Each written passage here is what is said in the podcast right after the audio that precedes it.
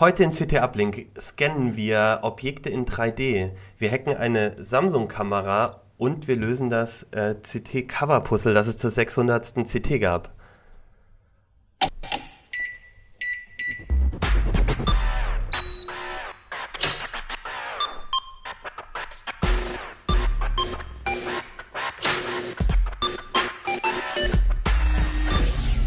CT Uplink. Ja, herzlich willkommen zu CT Uplink. Da sind wir wieder.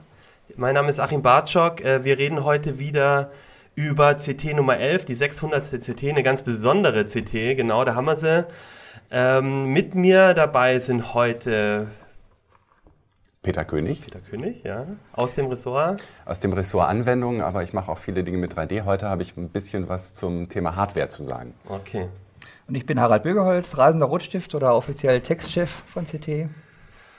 Äh, Fabian Scherschel aus dem Security-Ressort oder äh, Cyber-Ressort, wie das glaube ich jetzt heißt.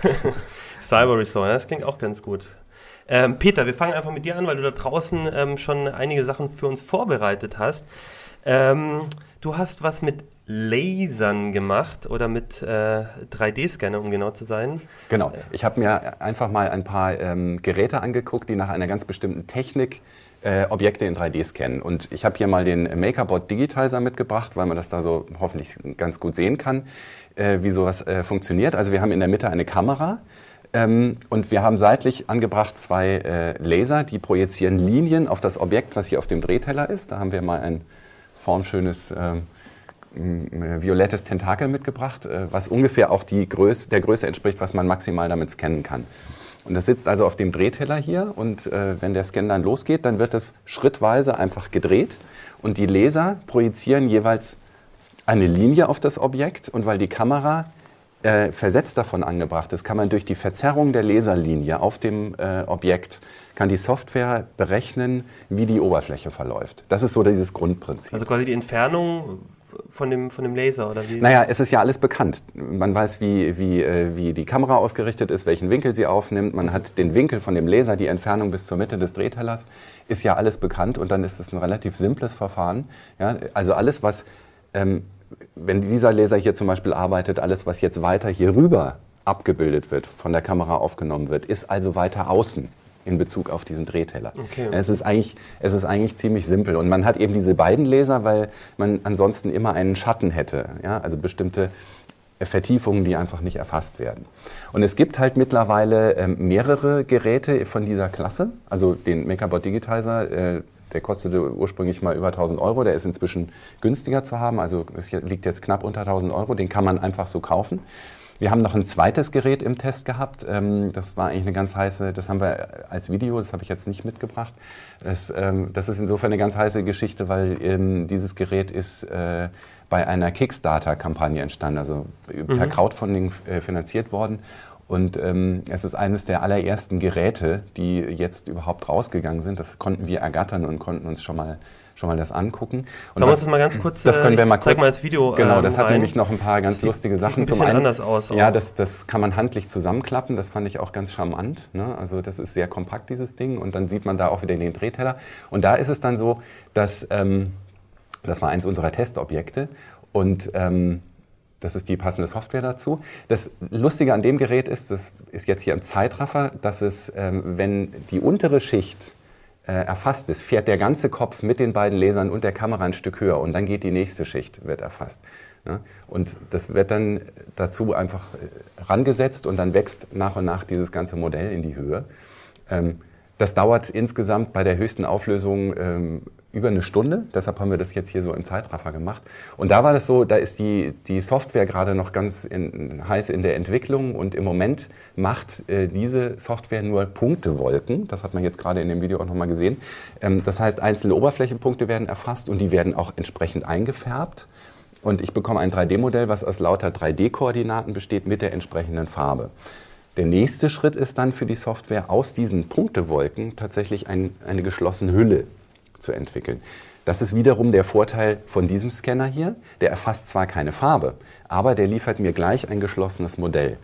Und was bei dem auch noch besonders schön ist, ich kann, ähm, wenn ich jetzt das Objekt einmal erfasst habe und sage, der Scan ist noch nicht gut genug, kann ich es auch einfach so hinlegen, nochmal scannen vielleicht so hinlegen, nochmal scannen und die Software baut aus allen einzelnen Scans dann ein einheitliches Modell zusammen. Und die merkt von alleine, wie du das hingelegt hast? Die merkt von alleine. das irgendwie und dann Genau. klappt das einfach. Genau, das klappt so. Die rechnen dann natürlich ein bisschen. Und zwar funktioniert es einfach so, die versucht gar nicht raus, erstmal gar nicht rauszukriegen, wie du es jetzt gedreht hast, sondern sie nimmt halt hinterher die Punktwolken und sagt, okay, wie könnte das so passen, was erkenne ich da so wieder? Ja?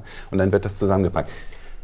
Das Problem ist dann natürlich, dass es dann an einigen Stellen wieder Ausreißerpunkte gibt, die werden eliminiert. Also man, die Auflösung entspricht dann eben nicht insgesamt der, äh, der Menge dieser gesamten Punktwolken, die insgesamt erfasst werden. Also das ist ein bisschen, bisschen kitzelig. Vor allem bei dem Modell kann ich mir auch vorstellen, das ist ja weich jetzt hier, das ist ja ein Plüschtier, dann verändert sich ja auch ein bisschen, wenn man so drückt, dann, oder? oder genau. Oder also bei, dem, bei dem speziell ist es jetzt nicht Ja. möglich, weil da verändere Ja, ich die okay. Form. Also das muss ich wirklich in einem machen. Aber wir haben ja zum Beispiel hier unseren, unseren äh, T-Rex, den habe ich bei meinem Kollegen André Kramer vom Schreibtisch geklaut. Ähm, der hat so die ideale äh, Größe eigentlich, ne? weil der genau auf diesen Drehteller passt. Äh, und den haben wir halt wirklich gedreht, den, sogar den letzten Scan so auf dem Rücken gemacht. Ja? Referenzsaurier für Das, Scannertests. das ist der ja. Referenzsaurier. Der, der andere Referenzobjekt ist dieser wunderbare Schnuckenbock hier. Ähm, da ist vor allem das Problem die Hinterschneidung bei den Hörnern. Also das ist ein wirklich kompliziertes Ding zu scannen. Aber was natürlich auch ziemlich schwierig ist, das ist bei dem jetzt relativ einfach, dass, weil der hell ist, aber gerade der T-Rex ist ja noch stark gemustert. Der ist dunkel. Ja? Ähm, und der, die, die Technik arbeitet ja damit, dass der äh, dass der Laser, die Laserlinie sich deutlich abhebt. Ja? Und wenn ich jetzt so ein unterschiedliches Muster da drauf habe, ja, ist die natürlich der Kontrast unterschiedlich stark. Das muss die Software alles rausrechnen. Also das ist auch, ähm, sowas ist schwieriger zu scannen als ein einfarbiges, helles Objekt zum Beispiel. Und ähm, also wenn ich den jetzt eingescannt habe, dann habe ich ein 3D-Objekt. Wozu, Mhm. also wozu brauche ich denn das? Also äh, gut, ich kann mir den jetzt wahrscheinlich dann nochmal ausdrucken, aber wenn ich mir nochmal kaufe, dann ist es ja wahrscheinlich billiger. Also was, was ist ein. wo- Wofür brauche ich das jetzt als, als, als, als Privatnutzer, der da Lust an sowas hat? Das ist eine gute Frage. Also es ist so, ähm, wir, haben zum Beispiel natürlich auch versucht, mal was ähm, ernsthaft Sinnvolles zu machen. Und äh, ein Kollege hatte ein... Ja, ja, natürlich, klar. Ein Kollege Kommt hatte... in der CT auch mal vor. Ja, ein Kollege hatte ein, äh, ein Teil von einem kaputten Staubsauger und hat gesagt, das ist da abgebrochen, ich bräuchte dieses Teil nochmal. Das haben wir natürlich auch ausprobiert. Ähm, das wird nicht so gut, dass ich hinterher das auf dem 3D-Drucker einfach ausdrucken kann und dann passt das. Ja? Aber insbesondere ist das Problem natürlich, dass so ein, so ein Teil dann auch irgendwelche Ausbuchtungen hat, äh, Hinterschneidungen, irgendwelche Sachen, wo irgendwelche Löcher. Ja, die werden, da kommt der Laser nicht rein. Die werden also nicht so richtig gut erfasst und so hundertprozentig maßhaltig ist es dann auch nicht. Also dafür taugt das nicht so richtig viel. Es ist im Moment eher so eine in, in, in dieser, bei dieser Scannertechnik eher so eine Spaßveranstaltung. Aber man muss sich halt auch überlegen, dass 3D-Scannen und 3D-Drucken für den Hausgebrauch ungefähr so auf der Stufe ist wie die Homecomputer in den 80er Jahren im Vergleich zu der normalen Computerei. Das kommt erst so. Also wir haben da mittlerweile so die Amiga-Phase erreicht. Ja. Die C64 und Spektrum-Zeit ist so ein bisschen vorbei, aber es, es kommt erst so langsam. Und ähm, ja, also wenn ich ein ein Objekt wie diesen, diesen T-Rex habe, das funktioniert relativ gut. Ähm, aber es ist tatsächlich, und das war eigentlich auch die große Erkenntnis bei diesen Drehteller-Scan-Tests, dass ähm, diese ganze Konfiguration mit dem Drehteller ihre ganz bestimmten Schwierigkeiten hat. Und ich meine, jetzt muss ich mal vielleicht hier mal im Detail das zeigen, wenn ich mal diese andere Kamera haben kann. Ich habe hier so eine simple, eigentlich simple Form, diese Espresso-Kanne ist rund und dann ist dieses, äh, dieser Hönkel da. So, und jetzt spielt mal die Kamera, die Kamera von dem Laserscanner. Und das hier ist die vom, vom Linienlaser projizierte Laserebene. Ich stelle das Ding in die Mitte vom Teller. Das dreht sich. Ich sehe die ganze Zeit nur die Wand. So. Und erst, wenn ich jetzt hier so weit rum bin, an der Stelle, so, jetzt wird mal der Henkel erfasst. Das heißt, aber der Leser sieht den Henkel nur hier von der Stirnfläche. Und das ist ja ganz wenig charakteristisch. Er sieht nur, hier ist irgendwas und zack, dann ist es wieder vorbei. Ja? Und wenn man aber diese Kanne von der Seite anguckt, denkt man, das ist ja super charakteristisch, einfache Form ist einfach zu erfassen. Ja? Aber gerade etwas, was in der Fläche seitlich ähm, so Ausleger hat, ist total schwierig zu scannen. Also müssen die Objekte schon weitgehend rund sein. Ja. Zweiter Punkt ist natürlich auch, diese Kanne ist spiegelnd. Das heißt, wenn ich einen Laser drauf projiziere, ähm, dann äh, zeichnet sich die Linie nicht ab. Ja, und, und sie ist eigentlich auch hohl. Und sie das ist kann eigentlich der auch Leser hohl. auch nicht erfassen. Genau, das kommt noch hinzu. Aber es gibt tatsächlich für solche Geschichten diesen Trick, ähm, man nimmt dann dieses Spray hier, womit man normalerweise auf Fußballplätzen irgendwie so Linien aufsprüht. Das ist ein abwaschbares Kreidespray. Und dann sprüht man dieses Ding vorübergehend ein. Und dann hat man das Silber funktioniert es wieder super. Aber es ist eine irrsinnige Wutzerei. Ja. Aber ich finde trotzdem dieses, äh, die, die Scan auch deswegen so spannend, weil es ist ja so ein bisschen der Missing Link bei den 3D-Druckern. Also 3D-Drucker finden wir alle total spannend, aber wenn man dann einen hat, dann muss man, braucht man auch irgendwas, um es auszudrucken. Und ich glaube, der Normalnutzer, der will sich ja nicht damit auseinandersetzen, ähm, sich alles selber zu modellieren. Also jetzt mal die Vorstellung, du bist, du bist Fahrradfahrer, du hast irgendwie ein, ein Fahrradersatzteil, du willst es ja nicht selber modellieren, dann kannst du es genauso kaufen. Aber wenn's, und dann gibt es vielleicht eine Datenbank, wo es das Teil gibt, oder ich kann mir halt was einscannen. Und insofern sind die Geräte an sich, finde ich ja schon ein ganz spannendes Ding, wenn man so in die, in die Zukunft blickt, dass 3D-Drucker und äh, so, so Ja, oder ich will einen Animationsfilm machen und dann brauche ich ja irgendwie meinen meinen Saurier im Computer. Genau, für, für solche Anfang, Dinge. ja. Also das ist zum Beispiel was, man kann natürlich dann sowas animieren. Ja? Oder man kann natürlich auch, ähm, und für sowas wird es tatsächlich eingesetzt, ich habe mal das, den Beispiel, das Beispiel gesehen, da, wurde, da sollte ein, ein ergonomisch an die Hand eines bestimmten Baggerfahrers angepasster Schaltknüppel äh, Hönkel da oben gemacht werden. Ja? Und dann hat der einfach in Ton reingefasst und dann wurde das Ding da hinterher gescannt und sowas kannst du dann in 3D drucken. Also das sind diese Geschichten. Jemand, der, der irgendwelche der irgendwelche Prototypen modelliert und sagt, und das möchte ich dann drucken oder das möchte ich animieren. Für solche Zwecke ist es gut, aber es sind eben entsprechend Nischen. Und es gibt halt für Scans in einer anderen Größe, ich meine, da haben wir schon häufig in, in der CT drüber geschrieben, ja zum Beispiel die Möglichkeit, eine Kinect als einen Scanner zu verwenden, wenn man ganze Personen machen will, wenn man 3D-Porträts anfertigen will.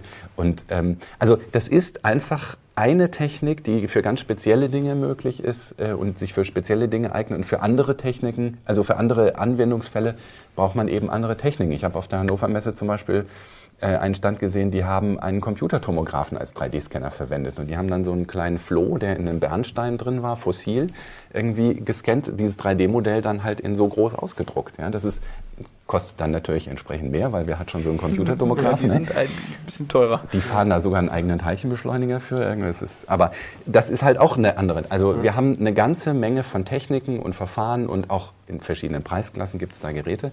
Ähm, und das ist eben eine, eine spezielle Sache. Also eine letzte Sache, die mich ja noch interessieren würde. Ich habe ja sofort, als ich 3D-Scanner mir das gesehen habe, habe ich sofort an meine Zeiten mit Warhammer äh, erinnert und du bist ja auch so ein Warhammer-Fan und Vielleicht halte ich ähm, das das mal sind hier. so kleine Modellfiguren. Wahrscheinlich sind die Scanner noch nicht präzise genug, um solche Figuren einzuscannen. Ähm, aber da habe ich mich sofort gefragt, was sind da mit Copyright? Also ich kann doch, also die, die Firma hier, ähm, Citadel, Ga- beziehungsweise Games Workshop, Games ja. Workshop, ich meine, die verdienen ihr Geld halt damit, dass sie diese Figuren machen. Und jetzt komme ich, also wenn ich, als ich 15 war das gespielt habe, du spielst ja heute noch, ähm, da hätte ich sofort ähm, alles mir eingescannt, was meine Freunde haben, damit ich diese Armeen habe. Und äh, ist doch, ist das nicht ein Riesenproblem? Also du kriegst garantiert ein Problem, wenn du die Dinger einscannst, also mit einer Technik, die die entsprechend ähm, fein nachbildet und diese Dateien veröffentlichst. Da kriegst du garantiert Probleme mit. Ähm, ansonsten, wenn du das nur für dich im stillen Kämmerlein machst und auf deinem eigenen 3D-Drucker, ja, dann kriegt es erstens keiner mit und zweitens ist da auch die Handhabe sehr schwierig. Du hast ja kein kommerzielles Interesse daran. Das wird dann noch schwierig, wenn du sagst, ich will das für mich haben, aber ich beauftrage einen Dienstleister, ja, wie Shapeways oder so, Shapeways jemand im Netz, ja. im, im Netz. Ähm, ich weiß von, äh, von einigen Dienstleistern, die sich jede äh, eingereichte Druckvorlage angucken. Und zwar deshalb, weil sie eben sicher gehen wollen, dass sie nichts Verbotenes tun. Also eine Kiste ist natürlich ne, die Waffendiskussion, Waffen aus dem 3D-Drucker, aber vor allem auch wegen Copyright. Äh, weil die nämlich sagen, wenn das ganz offensichtlich eine Copyrights-Verletzung ist, dann produzieren wir das nicht, weil sie als Hersteller ja da unter Umständen mit drin hängen. Ja?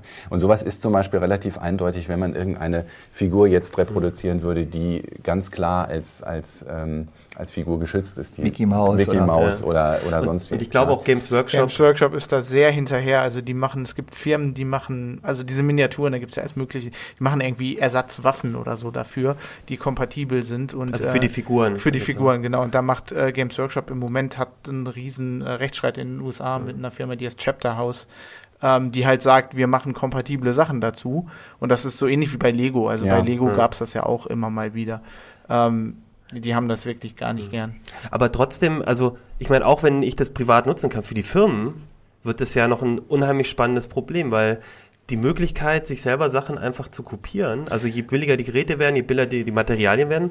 Ich meine, das, also wenn ich meine Ikea-Gabeln in ein paar Jahren mir selber einfach einscanne und nochmal neu ausdrucke, Ja. dann, haben, dann stehen die doch alle von einem riesen Problem, oder? Ja, möglicherweise schon. Also im Moment ist es tatsächlich so, ich weiß nicht, was die Figur kostet, aber wenn du die Figur jetzt Die so sind relativ teuer. Sie Also kosten kostet schon 15, 10 20 Euro. gut, aber wenn du die aus Metall bei Shapeways bestellst, ist die auch nicht billiger. Das, das erstmal noch so. Ja, die sind, halt, noch- die sind halt von Metall weggegangen. Also die, die neuen, das ist so ein Resin.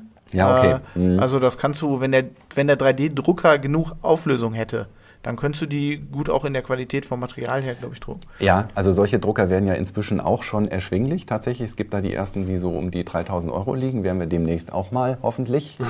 ähm, da sind wir natürlich schon lange dran, sowas mal zu kriegen. Da würde die Druckerauflösung tatsächlich reichen. Nur dann sind wir wieder bei dem Problem mit den Scannern, das so fein zu erfassen, weil ähm, das, das haut so in dieser Form einfach noch nicht Noch hin. nicht und das hin, liegt, und ja. das liegt einfach auch bei so einem Gerät ähm, daran, dass natürlich die Kamera, die da eingebaut ist, eine begrenzte Auflösung hat. Wenn ich da was ganz Winziges reinstelle, wird das zwar mit genauso vielen Schritten abgescannt wie ein großes Objekt, aber ähm, die Kamera hat ja auch wieder eine Pixelauflösung und das macht es dann ja auch wieder, wieder weniger detailliert und das ist eins der, der, der Probleme dabei. Aber es ist schon mal, es ist eine Frage des Preis-Leistungs-Verhältnisses im Moment. Ja, und ich denke, also in Zukunft wird das nochmal eine spannende Frage. Ähm, reden wir mal über andere Kameras. Also wir hatten hier die Scanner und die Kamera. Wir, du hast hier deine Urlaubskamera mitgebracht oder was? Nee, was das ist nicht meine. Das ist eine Samsung NX300 heißt die. Das ist so eine äh, spiegellose Systemkamera. Ähm, lustigerweise läuft die auf Tizen. Das ist so eine Linux-Distribution, die wird jetzt, glaube ich, von der Linux Foundation gemacht. Ähm, Da sind auch einige Samsung äh, äh, Smartwatches. Haben Genau, also die hat, die hat ein relativ, also die hat ein Interface mit Apps, die du da draufladen kannst und so. Das Lustige an der Kamera ist, die hat so gut wie gar keine Sicherheitsvorkehrungen. Also da läuft äh, der X-Server drauf, der bei, bei Linux ja äh, die, die Desktop-Verwaltung, die Fenster und so macht. Und äh, X ist ja, ist ja Net Netzwerk. Äh, Display-Server, das, äh, der hängt einfach so, also wenn du die Kamera ins WLAN nimmst, hängt der da einfach so im WLAN rum. Da braucht man eigentlich gar nicht viel hacken, um die zu finden. Du kannst das, du kannst das mit Nmap, sagt er dir sofort, ja, da ist ein X-Server, hier ist der Port und dann kannst du hingehen und kannst halt, also das Einfachste, was man einfach so machen kann, ist beliebig Bilder da drauf schicken auf das Display. Was natürlich nicht so schön ist. Also die hat zum Beispiel so, so, ein- so einen Selfie-Modus, wenn ich jetzt hier bei Starbucks sitze und hier Selfies von mir und meinem Freund mache und irgend so ein Hacker sitzt nebenan äh, im, im gleichen WLAN und schickt mir dann da Bilder drauf, die ich nicht haben will. Das ist nicht so schön. Ähm, dann läuft der X-Server natürlich immer mit Root, weil wir sind ja bei Linux, der halt mit Systemrechten. Ähm, also da könnte man wahrscheinlich rein. Also der, ähm, der das entdeckt hat, äh, der ist jetzt gerade dabei, äh, zu gucken, ob man da nicht vielleicht äh, aus dem Netz äh, einfach Code drauf ausführen kann. Das war George Lucas, habe ich gelesen. ja, ja, mit genau. Georg Lucas. Georg Lukas. Ähm, der hat, das hat noch ganz andere Sachen. Also hat so einen NFC-Chip und der ist einfach schreibbar, beschreibbar. NFC ist, ist Ähm, Funk, ja. So Nee, ja, genau, Nahfunk. Also das ist dafür gemacht, wenn du, wenn du ein Android-Handy hast, also so Nexus, das hat ja auch NFC, da kannst du einfach dann dran gehen und dann äh, überspielt er dir Bilder oder äh, aber da der, da der beschreibbar ist, kann, kann ich da einfach irgendwas anderes drauf machen. Also ich könnte das Ding so programmieren, dass ich mit meinem Android-Handy da dran gehe und dann gibt der mir einen App Store-Link für irgend, irgendeine App. Ein Trojaner Oder zum Beispiel, wenn ich Drittquelleninstallation aus Drittquellen installiert habe, irgendwie ein Trojaner-Link. Den muss man dann halt noch installieren auf dem Handy, da muss man immer auf OK klicken. Aber schön ist das trotzdem nicht. Mhm. Und der, der noch ganz andere Sachen. Also der hat so einen DLNA-Server, so einen Media-Server, Mhm. der ist auch, wenn man den anmacht, ist der total offen. Also man kann Video, alles, was diese Kamera gerade so aufnimmt, kann man direkt ins Netz streamen. Ist also, ich kann mir das immer noch nicht so richtig, also natürlich kann ich mir das vorstellen, aber das ist ein, das ist ein richtiger Computer, das ist ein Linux-Computer, ja. Da läuft ein X-Server und dann kann ich da einfach was auf dem Bildschirm. Ja, also irgendwie, ja. Es ist, ja, Linux ist jetzt halt überall drin und das Interessante bei so, bei diesen Firmen ist halt, die machen sich da gar keine Gedanken drüber, offensichtlich. Aber ist das Linux oder ist das Android? Äh, das ist Linux. Das, also Tizen ist, äh, ist nicht nur ein Linux-Kernel, sondern Mhm. auch äh, richtiges äh, Userland. Also ähm, Ideen zum Beispiel wären da, man könnte da OpenWRT drauf installieren oder so. Dann ist die Kamera ein WLAN Ja, zum Beispiel.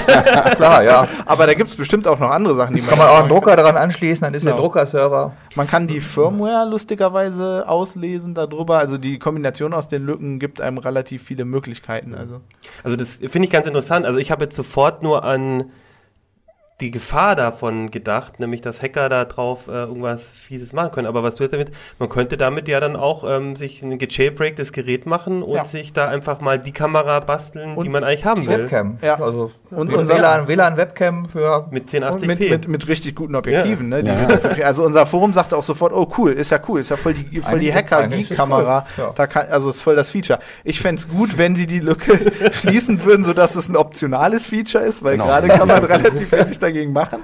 Ähm, ja. Dann wäre es cool, ja. Ist das, also erstmal, wenn ich jetzt eine, einen Router habe oder irgendwas, der eh immer im Netz ist, dann ist ja dieses äh, Schließen der Lücke relativ trivial. Aber hier habe ich ja das Problem, ein Nutzer, der diese Kamera sich gekauft hat, dem ist ja vielleicht gar nicht bewusst, dass er da mal eine Firmware irgendwie, Ja. dass er, also dass er da überhaupt, dass es ein Computer ist. Ähm, also gibt es überhaupt von Samsung jetzt, haben die gesagt, wir updaten das? Im Moment noch gar nichts. Und wenn sie sagen, ähm, wie Daddy, da muss ich die ja erstmal an meinen Rechner schließen, ich kriege überhaupt nicht mit, dass ich diese Lücke Ähm, die hat, glaube ich, äh, du kannst halt Updates, ich glaube nicht over the air, aber relativ einfach Okay. äh, installieren. Aber die meisten Leute werden das nicht machen, weil die nie von dieser Lücke erfahren. Also wir haben ja bei der Fritzbox-Lücke die Probleme gehabt, dass die Leute sich nicht darüber klar sind, dass die ihren Router updaten müssen. Äh, und jetzt auch noch eine Kamera. Also äh, die sehen halt das Interface, das, also die Kameras sehen ja heute alle so aus. Du weißt ja nicht, dass da Linux drunter läuft und ein X-Server und Enlightenment Desktop äh, Environment. Also das weißt du ja nicht. Das sieht ja als normaler Nutzer ist das ja für dich nur einfach ein Benutzerinterface. Ähm, Das heißt aber auch als Nutzer kann ich erstmal gar nichts machen, wenn ich diese Kamera habe. Gerade nicht, nee. Ähm, ja gut, ich könnte jetzt WLAN wahrscheinlich. Ja, du, also ja, Das- du das- kannst halt einfach äh, einfach nicht dem Ding, also nicht vertrauen irgendwelchen WLAN-Netzen. Also wenn ich jetzt wirklich draußen irgendwo bin in einem offenen WLAN-Netz, äh, das WLAN einfach nicht anmachen würde. Ich. Die Funktion wäre eigentlich dafür da, damit ich zum Beispiel Bilder irgendwie gleich am Starbucks, äh, wenn ich irgendwie äh, unterwegs bin, dann gehe ich im Urlaub zum Starbucks, der hat ein offenes WLAN, dann lade ich einfach meine Ja, Bilder eigentlich hoch, auch äh, zu Hause. Also du kannst zu Hause im Okay. WLAN direkt auf Facebook, das hat so eine Facebook-App, kannst schön posten, aber die meisten Leute machen das ja nicht aus, wenn die Nee, rausgehen. genau, die gehen raus und, äh, Und ähm, ich habe jetzt neulich so ein lustiges Video gesehen, hat damit nichts zu tun, aber da hat irgendeiner, ich, äh, n, äh, der ist mit, mit dem Fahrrad durch London gefahren und hat Warbiking gemacht und hat sich hinten so einen Router reingepackt in, in seine Fahrradtasche und hat dann einfach alles aufgezeichnet, was er da so an offenen WLAN-Netzen sieht und so. Also äh, wenn man so durch die, wenn man so durch die Gegend fährt und da sind überall so Geräte, die die WLAN haben, kann man das natürlich auch aufschnappen und sich dann mit den Teilen verbinden. Und dann stell mal vor, deine Samsung Waschmaschine und dein Kühlschrank, die haben auch alle irgendwann Tyson und dieselben Sicherheitslücken. ja, Kannst das du-. Kannst du überall OpenWrt drauf also installieren. es ist, es ist leider immer dasselbe, Fabian, wenn du da bist, dann äh, Ach, ich finde das gut. Diesmal ist das doch, das ist doch ein Feature. Das ist doch, also wenn, wenn jemand eine wirklich hackbare Kamera haben will, also das ist, das ist eine gut, gute Idee. Okay. Ja, dann kommen wir nochmal zur CT zurück. Und zwar zur ähm, CT11. Der ähm, Kino hat ja letzte Woche schon gesagt, das ist eine ganz besondere CT, weil es die 600. Ausgabe ist. Und ähm, das wäre jetzt an sich jetzt noch nicht, nicht vielleicht das spannendste Thema, um drüber zu reden, aber es gibt auch ein, ein Rätsel. Und da hast du, Harald, ja, maßgeblich ja, mit ich dran ja, gearbeitet. Ich bin ja Puzzle-Erfinder im Nebenberuf. Immer wenn es was zu feiern gibt, äh, muss ich irgendwas, muss ich eine Idee haben. Also diesmal war die Aufgabe, habt doch mal eine Idee mit 600 und mit dem CT-Cover. mhm. Naja, und eine gute Idee ist jetzt vielleicht nicht so wahnsinnig originell, aber ich habe dann irgendwie dieses, ja, äh, ein CT-Cover-Puzzle erfunden. Vielleicht kannst du es mal irgendwie einblenden. Das nimmt einfach das, das Titelbild der CT, da ist ja eine 600 drauf. Ja, ah, Und äh, ja, und ein anderes Titelbild, nämlich das, das Titelbild der CT1, die allererste Ausgabe von 1983, die 1283. Jetzt kann man das so umschalten. ne, Wenn man, das ist so in Kacheln zerlegt. Und wenn ich so eine Kachel anklicke, dann, dann dreht die sich um. Also entweder habe ich das, das 600. Titelbild oder das, das der CT1. Aber es Ja. dreht sich nicht nur die Kachel um, auf die man klickt, sondern auch die drumherum. Richtig, es dreht sich auch, äh, es drehen sehr sich auch noch andere Kacheln um. Äh, Das Prinzip ist, ist, ach, was weiß ich, über 20 Jahre alt, nannte sich mal Lights Out, gab es als elektronisches Spiel. Äh, naja, ich habe mir ein bisschen, bisschen Mathematik dazu noch überlegt. Also das ist zum Beispiel, ähm, gibt es das hier in drei Schwierigkeitsstufen. Leicht habe ich jetzt gerade eingestellt. Und dann gibt es noch, ja, gibt es auch Extrem. Ja, extrem, das, äh, Es sind einfach mehr Kacheln da. Oh mein mehr Gott. Kacheln, ja, da ist das in 10 mal 7 Kacheln zerlegt, in 70 Dinger und dann ist es schon, ja, Ich bin äh, raus. ist es extrem. Äh, wie der Name schon sagt. Ähm, das habe ich so ein bisschen gemacht in der Hoffnung, dass Leute auf die Idee kommen, es mit dem Computer zu lösen. ähm, ich habe Das das nirgendwo hingeschrieben. Also wir haben das so ein bisschen, also in der, in der CT11 steht auch drin, wie das Puzzle programmiert wurde. Das, der Kollege Oliver Lau hat das in JavaScript programmiert und mit CSS, 3D, Animationen, dass die Kacheln sich so schön räumlich drehen und das alles. Äh, und wir haben das nur so angedeutet, also nicht, nicht gesagt, nicht die Leute aufgefordert, es per Computer zu lösen, aber es, meine Hoffnung hat sich dann auch bestätigt.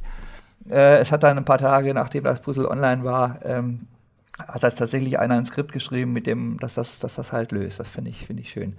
Und äh, ich schreibe dann jetzt für die CT13 nochmal einen Artikel, wo, wo, das, wo das mit der Mathematik so ein bisschen drin steht und wo vielleicht auch dieses Skript gewürdigt wird. Und ja, also die Mathematik zum Beispiel, die, die, da habe ich mir so ausgetüftelt, dass, dass dieses Puzzle zwar zufällig erzeugt ist, aber eben so, so gesteuert, dass das leichte Puzzle immer mit sechs Zügen lösbar ist. Also jeder kriegt ein anderes Puzzle, aber es geht immer mit genau sechs Zügen. Also genau, das zwar- heißt, wenn man die perfekte beide, Lösung- Und zwar in beide Richtungen. Das heißt, man kann sich aussuchen, ob man das Cover der 1 haben lieber mag oder das der 600 lieber mag, aber es geht beides mit genau sechs Zügen. Das, Und es geht auf jeden Fall nicht kürzer. Es, es, Nee, gibt es eigentlich immer- ist die es optimale Lösung, genau. Weil es gibt ja mehrere Lösungen, die sind nur unterschiedlich lang. Klar, man mit man, mehr, mehr überflüssige Umwege. Klicks kann man natürlich, um, Umwege kann man beliebig gehen. Ihr habt ja gerade gesehen, ich habe es jetzt auch nicht geschafft eben, als ich's dran, ne, ich kann, ich kann es gar nicht übrigens. Also, also ich kann das Deswegen auch, wolltest du ja ein Skript haben. ich kann, ich, ich, kann, ich kann es berechnen, ja, also für, für mich als Mathematiker ist es überhaupt kein Problem. Das lineare Algebra ist einfach, ein- das Schwierige ist halt ein Gleichungssystem mit 70 Variablen.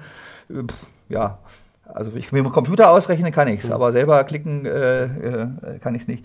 Ja, da gibt es äh, übrigens, das ist ein Gewinnspiel, das läuft auch noch. Also wenn, wenn ihr Lust habt, da mitzumachen, ct.de slash 600. Ähm, da gibt es hier diesen, diesen schicken äh, Rubik's Cube im CT-Design. Vielleicht zu kann den. Peter mal Äh, genau in die vielleicht kann Kamera Peter halten, mal in die ne? Kamera halten. Ja. Der ist also bedruckt mit, äh, statt mit einfarbigen Flächen halt mit, mit Titelmotiven von CT und äh, den ja. Den kann man wahrscheinlich auch per Skript Den- lösen, wenn man weiß, wie. Ja gut, der Rubik's Cube ist ja, hat ja nun schon ein paar Jahre auf dem Buckel. Ja. Der, äh, den kann man auch per Computer lösen. hab so Beispiel- Lego-Dinger Ich habe ich. eine, ich hab eine iPhone-App, äh, Cube Cheater. Da kann man den, da muss man, da fotografiert man den Würfel von sechs Seiten und dann sagt die App einem, wie das Ding, Genau das in der Ding richtigen gelöst wird. Reihenfolge. Ja. Das wird mit diesem Würfel wahrscheinlich nicht gehen, weil die, die App Die- die rechnet mit einfarbigen Flächen. Also, und der hier ist auch noch ein bisschen schwieriger als der. Hackerproof. Ja, bisschen schwieriger als der ursprüngliche Würfel, weil man die mittleren, äh, die mittleren Quadrate, die kann man drehen. Also wenn Ah, man, okay, wenn, man ja, die, wenn man den Rubik's Cube kann, so aus alten Zeiten und den einfach so löst, dann ist die Wahrscheinlichkeit groß, dass die mittleren Nicht richtig. äh, nicht mittleren äh, Quadrate nicht so richtig rumstehen. Also da muss man noch mal ein bisschen, auch wer den aus dem FF kann, muss da noch mal ein bisschen Das heißt, wer das Rätsel löst, nachdenken. bekommt ein neues Rätsel quasi auch. Wer das Rätsel Ja. löst, hat die Chance auf ein neues. Also wir kriegen jetzt nicht, wir geben jetzt nicht jedem an, aber Ja, äh, wir verlosen 60 von den von den Ich, Würfeln. ich habe ja auch gerade mal die Bestenliste von dem Extrem äh, drauf. Vielleicht kannst du Johannes das auch nochmal einblenden.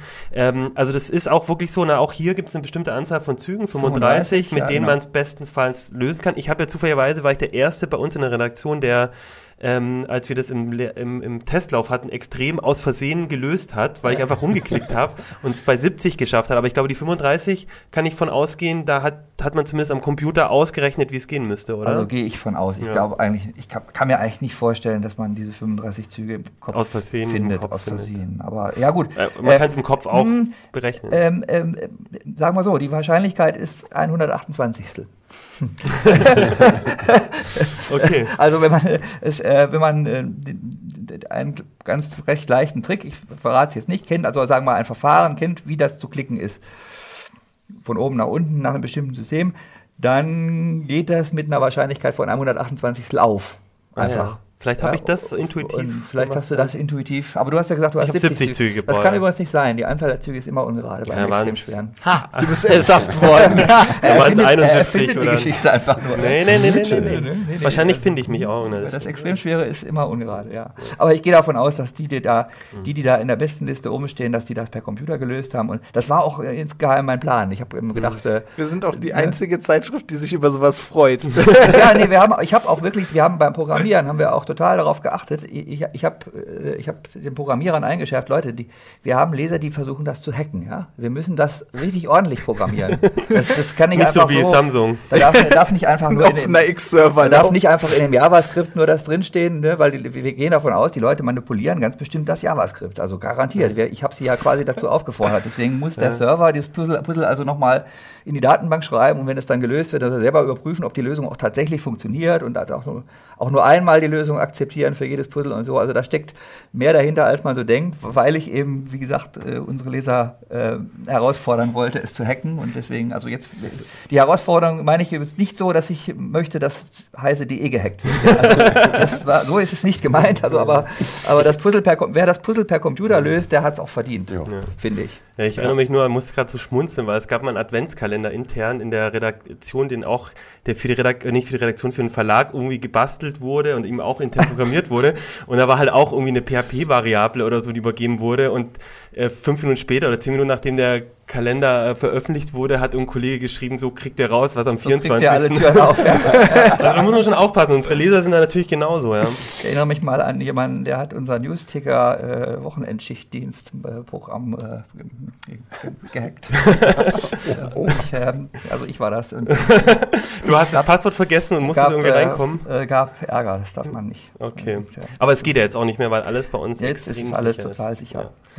600 CCT, ähm, wir waren ja alle nicht bei der ersten dabei, aber ich habe gedacht, vielleicht bringt ihr mal alle äh, eure CT mit, wo euer erster Artikel drin ist, weil wir echt, finde es ganz lustig, wir sind ja von der Redakteursgeneration so ein bisschen unterschiedlich. Bisschen, ja. Ich war, glaube ich, wie alt war ich, als die CT rauskam? Sechs Monate? 1983 war die erste. Warst du beim 30-jährigen Jubiläum schon da? äh, ja. Knapp, ne? Ja. ja, ja. Genau. Also Harald ist uns, aber vielleicht fangen wir, fangen wir an, umgekehrt an. Du bist ja das Ich jüngste Jüngste, Mitglied. Was also, war denn dein erster Artikel? Äh, der war in der 2513, lustigerweise mit Harald zusammen. Äh, Währung, Währung im Kollektiv über Bitcoin. Ach ja, genau. Gibt es das eigentlich noch Bitcoin? Bitcoin Äh, noch, ja. Gibt's noch. Ich, hoffe, Ja. ich hoffe, ich besitze welche. Okay, war damals echt ein großes Thema. Ist auch noch nicht so lange her. Wann war das? 2000? Ja, ich meine, als wir das gemacht haben, das war auch schon früher ein großes Thema, aber äh, Wir haben das zu einem unglaublich guten Zeitpunkt gemacht. Ja. Als wir das gemacht haben, ist der Kurs von 100 Dollar auf 1000 gestiegen. Binnen- Weil- binnen- weil binnen- wir es binnen gemacht Wochen. haben. Weil wir es gemacht haben. So weit würde ich nicht gehen, aber äh, Bitcoin Goldrausch haben wir außen drauf genau, das ja. war das war lustiger, das Ja. waren zwei Titel. Ja, ja. Ich, ich, also ich fand einfach, man müsste das mal erklären, Ja, äh, wie das funktioniert. 2013, also letztes, Ja. ne, nicht mal ein halbes Jahr, ne? Ja. Und Ja. Peter, wie lange bist du dabei? Nee, ich glaube, ich komme zuerst. Achso, du Ach so, kommst. ja, ah, ja, Entschuldigung. Ach du. War mein erster war, da war ich noch ähm, praktisch, nicht praktisch, Studi hier. Genau. Das war 2008. Donnervogeltuning. Ich habe die CT habe ich gar nicht behalten, aber ähm, den Ding, es ging um äh, Plugins von Thunderbird. Ähm, und ja, war damals für mich ein spannendes Thema. Das andere, das muss ich jetzt auch sagen, mein zweiter Artikel war der erste große Artikel in der CT über Twitter, ne? 2008. Ah, so was Modernes, Ja, die jungen Leute. Ja, das, deswegen stellen wir junge Leute ein, um diesen modernen, diesen Ja. modernen Kram da. Ja, mein Fazit war irgendwie äh, übrigens äh, bla. Alles Ansonsten Quatsch. sollte man den momentanen Hype um Twitter eher nüchtern betrachten. ja. Wie bei allen sozialen Netzwerken lohnt sich der Einsatz nur, wenn man genügend Leute mitbringt oder dort vorfindet, mit denen man sich auch wirklich unterhalten möchte. ne? Ja, Also also das das- Quatsch, was ja Quatsch ist, aber gut. Wenigstens hast du nicht gesagt, dass es Ja. nichts draus Ja, wird genau. und man sofort vergessen sollte. Das Also das. Internet ist nur eine vorübergehende Erscheinung. Das, das also, Ja, also mein Heft war äh, die 21 2005. Ich weiß nicht, ob man das sieht. Das ist ein sehr schönes Heft, auch von der Titelzusammenstellung irgendwie, hat was, 99. Mi was Microsoft für Vista plant zum Beispiel. Und die hat Ähm, 99 Euro gekostet. Die, ja, das waren die, die, die Schnäppchen-PCs damals. Und mein Artikel damals, ähm, das, da war ich tatsächlich Praktikant. Und ich habe mich äh, beschäftigt mit Internet-Fotodienstleistern. Und was es nie wieder bei mir hinterher gab, war, ähm, ich hatte drei Seiten Tabelle. Komplett. Weil ähm, irgendwie wusste ich noch nicht so ganz genau, wie man ein Testfeld zusammenstellt. Und ich habe gedacht, die müssen wir alle testen. Und äh, dieser Artikel damals. war also äh, eine Heidenarbeit. es war eine Heidenarbeit, zehn Seiten, äh, einen kompletten Monat Arbeit. Ich habe nichts anderes in der Zeit gemacht. Ich war damals natürlich auch ins Tagesgeschäft noch nicht eingebunden, in dem Maße wie heute. Und ähm, ja, das war echt auch ein ziemliches Brett. Aber es hat natürlich auch Spaß gemacht und ähm, im Prinzip war das der erste Prüfstand, den ich so richtig nach, dem, nach der CT-Lehre dann auch durchgezogen habe. Ne? Das ist aber auch schon eine ganze Weile her. Achso, und ich habe ausgerechnet, das war übrigens CT Ah, 375. okay. Ah ja. Dann bist du ja schon fast die Nee, Hälfte nee, der nee, Zeit. nee, naja, nee, nee, okay, nee, das, das sind stimmt drei so Jahre. nicht, Die weil Zeit wir- ja nicht, wir sind ja umgestellt irgendwann Ach so, von ah, monatlich, das ist monatlich das auf Recht. 14 täglich. Ja, deshalb täuschen die Zahlen. Genau. Also. Aber du hast vielleicht sogar schon die meisten Hefte, warst du da, ja, oder? in dieser Runde jedenfalls ja. Also meine erste CT, das war Juli 1987. ja. ja, so alt bin ich schon. Und die, äh, allerdings noch nicht als, als hauptberuflicher Redakteur, sondern ich hatte, äh, das ist übrigens auch eine Geschichte, die hat, äh, die, äh, ich habe für CT geschrieben, bevor ich sie gelesen habe.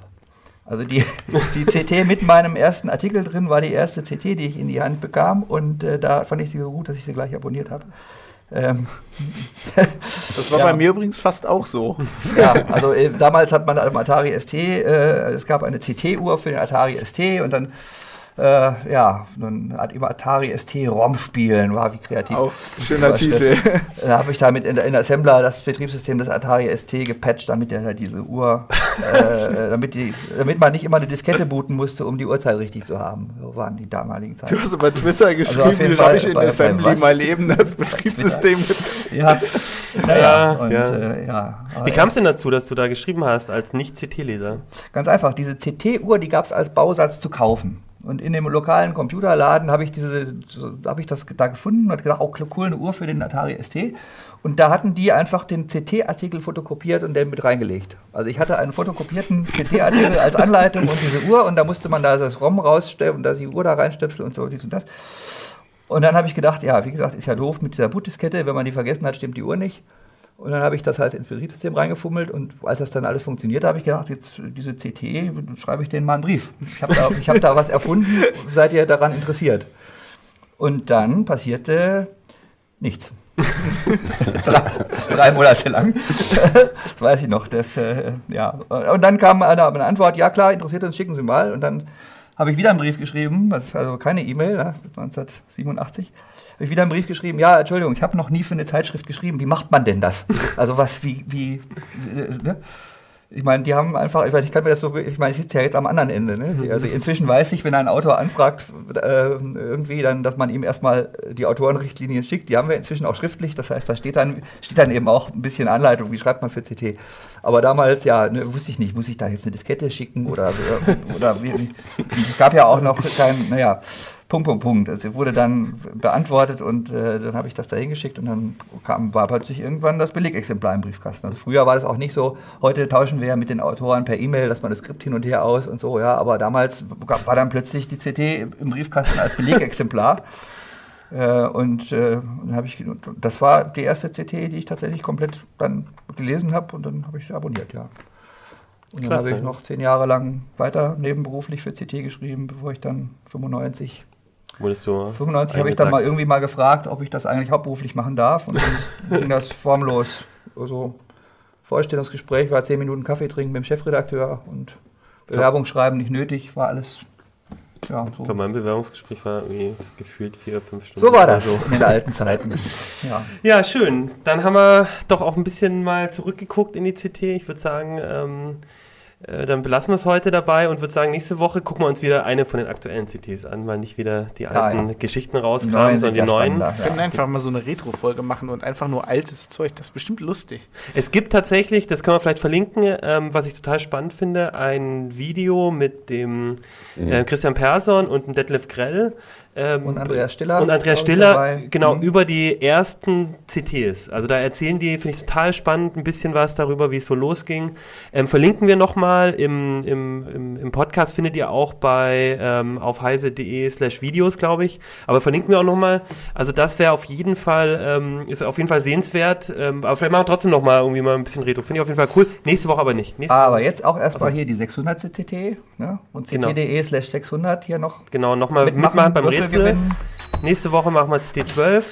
600 Und- erste CT. 600 erste CT wird auch sehr spannend. Ähm, und würde sagen, bis dahin ähm, sage ich mal Tschüss. Jo, Ciao. Tschüss. Tschüss. CT Uplink.